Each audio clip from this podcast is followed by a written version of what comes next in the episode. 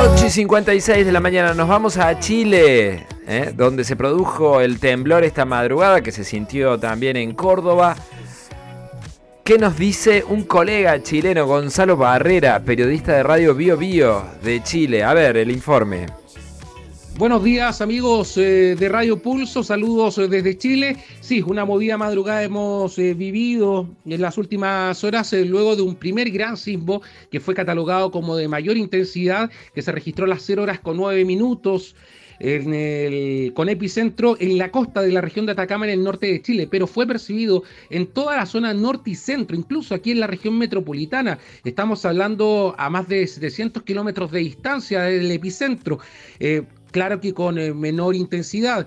Eh, la, mm, la, percepción máxima que alcanzó en la escala de Mercalli fue de grado 7 eh, y en la escala de Richter fue de 7.0 según el organismo sismológico. Luego de esto le siguió un segundo sismo de 6.1 20 minutos después y así se han registrado más de 30 réplicas de menor intensidad, de menor magnitud durante toda esta madrugada. La última hace poco más de 40 45 minutos, también en la zona del epicentro, eh, esto en la comuna de Huasco, en la región de Atacama, cuya capital es Copiapó, donde se registraron algunos daños menores eh, en infraestructura, en cañerías principalmente, y además con rodados en algunos caminos. No se ha informado de desgracias personales ni tampoco de algún otro problema.